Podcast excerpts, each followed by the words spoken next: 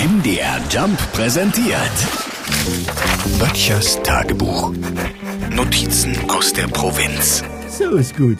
Heute machen wir arbeiten, morgen Männertag, Freitag Brückentag. Eine, wie ich sage, gelebte Work-Life-Balance. Der morgige Vatertag, der ist ja bei uns hier draußen der heiligste Feiertag nach Weihnachten. Ja, genau wie Heiligabend folgt dieser Tag einem festen Ritual, an dem seit Jahrhunderten ohne verändert wurde.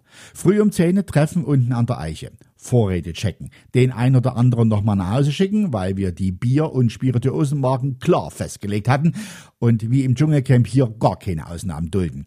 Dann die Verankerung der Zapfanlage inklusive Kühlung auf dem Lastenfahrrad vom Daniel, gefolgt von der ersten Verkostung.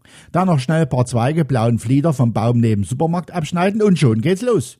Okay, unterscheidet sich jetzt bis auf das Losmachen und den Flieder nicht wesentlich von einem normalen sonntäglichen Frühschoppen, aber dann doch irgendwie. Denn Christi Himmelfahrt oder wie wir sagen, Bollerwagenfahrt.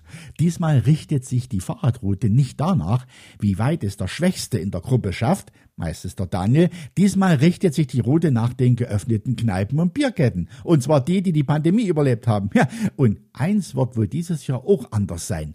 Wir werden wohl nicht alle blau nach Hause kommen, sondern gelb. Ich habe die Route durch Rapsfeld geplant. Böttchers Tagebuch. MDR Jump macht einfach Spaß.